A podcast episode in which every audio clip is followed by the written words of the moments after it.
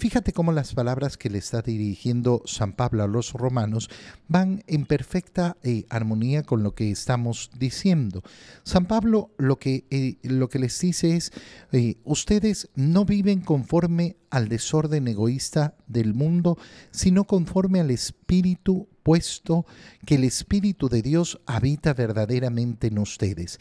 Esta es la alegría a la cual nos invitaba la primera lectura del profeta Zacarías. ¿Por qué podemos vivir en el Espíritu? Porque la gracia de Dios ha sido derramada sobre nosotros a través de la salvación que nos ha entregado el Señor. El que no tiene el Espíritu de Cristo no es de Cristo.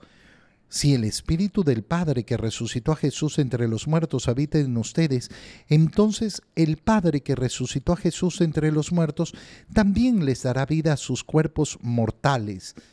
¿Qué nos está diciendo San Pablo? Si ustedes siguen a Cristo, si ustedes obedecen a Cristo, si ustedes caminan el camino de Cristo, bueno, la salvación está en sus manos.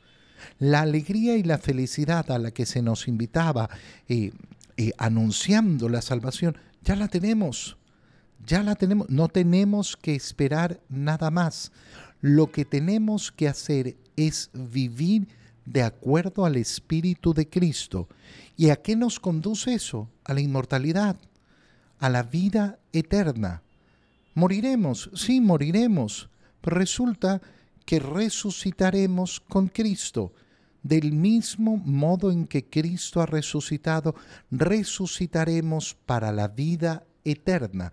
Por tanto, qué alegría es vivir mi vida en el Señor.